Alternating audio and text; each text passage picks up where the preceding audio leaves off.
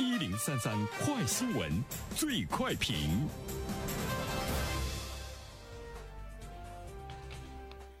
焦点事件快速点评：十五号二十四点，二零二一年国内成品油首轮调整窗口将开启。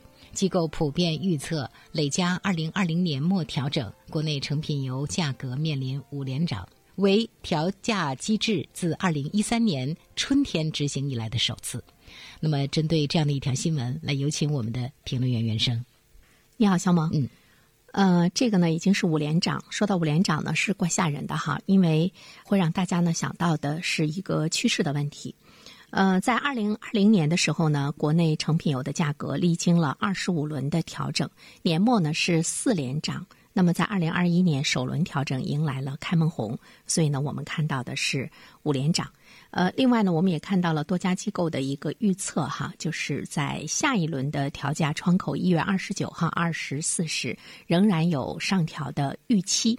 在未来的一段时间来说的话，那么这个价格会不会呢整体呈一种上行的走势？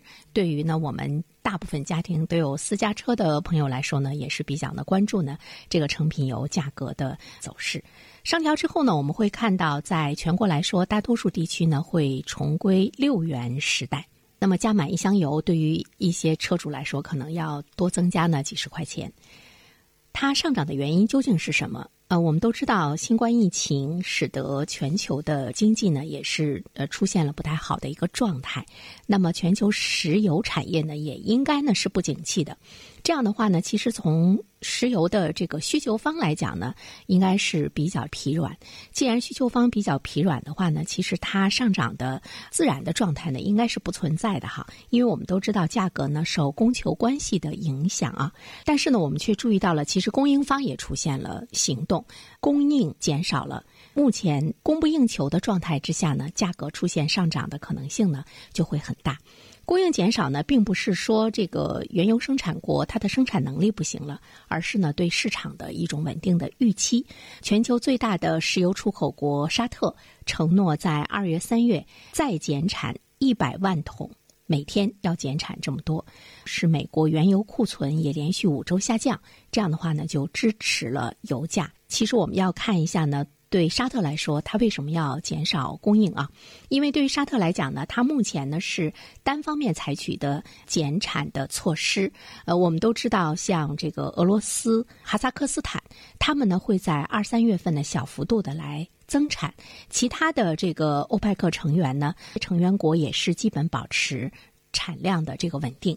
那么对于沙特来说的话，目前呢，他采取这种措施，呃，无非呢是想稳定油市哈。沙特呢，在某种程度上来讲，它是做出来了一定的牺牲，呃，因为它传递出来的一个最直接的这个信号，就是想稳定油市嘛，也是表达了作为一个最大的产油国来说。嗯，他对产油国的经济和石油行业改善这方面的这个支持，所以说呢，呃，我们就会看到油价呢开始上升。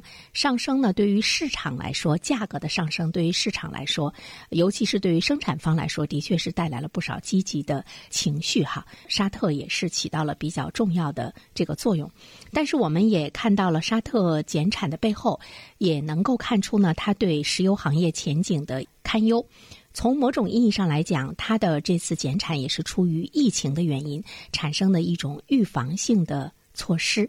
就是说，在未来来说，全球石油的需求，沙特是不是持一种呢乐观或者是相对比来说稳定的态度？其实现在我们看到呢，沙特呢它是这个比较谨慎的哈，而且它的这个举动呢也发出了石油需求依旧疲软的看衰的这个信号。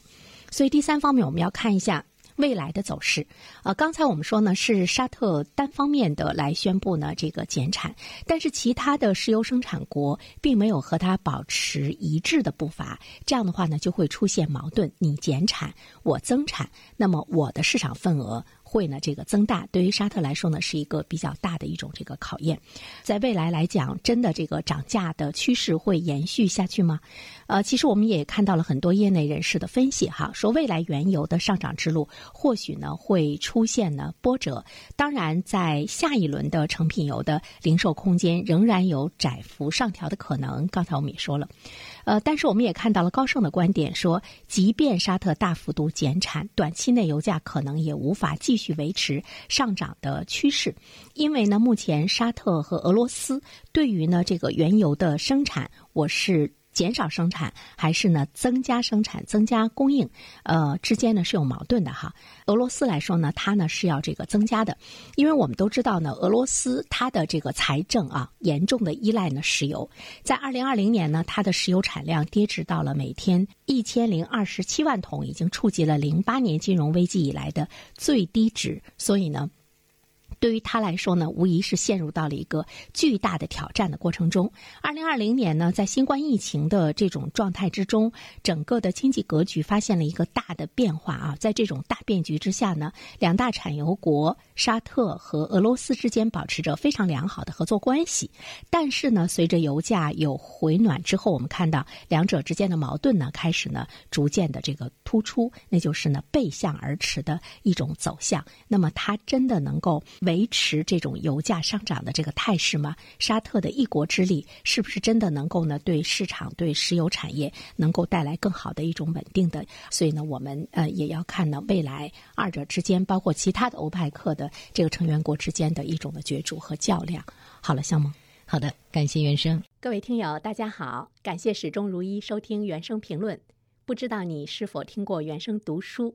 最近呢上线了一本书《终身成长》。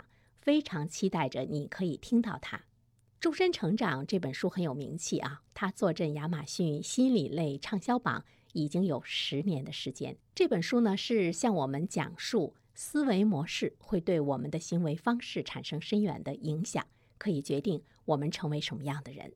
它颠覆了传统成功学的观念。您可以搜索原声解读《终身成长》，就可以听到喽。谢谢你。